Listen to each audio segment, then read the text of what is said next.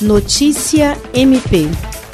Atendendo ao pedido formulado pelo Ministério Público do Acre e Ministério Público Federal, o juízo da segunda vara de Fazenda Pública da comarca de Rio Branco concedeu liminar determinando que a Igreja Evangélica Assembleia de Deus e o pastor Luiz Gonzaga de Lima se abstenham de realizar reuniões, encontros, cultos ou qualquer outro tipo de atividade no âmbito da igreja e de suas filiais, enquanto permanecerem vigentes as disposições dos decretos governamentais relacionados às medidas de enfrentamento à Covid-19 assinada pelo promotor Glaucionei Shiromoshiro, titular da Promotoria Especializada de Defesa da Saúde, e pelo procurador da República Lucas Costa Almeida Dias, a ação foi motivada pela denúncia veiculada pela imprensa e confirmada pela própria entidade religiosa de que esta teria promovido encontros, inclusive com a presença do pastor presidente da igreja, que reuniram cerca de 120 pessoas nos dias 18 e 19 de junho de 2020. Em sua decisão, a juíza de direito Zenair Ferreira Bueno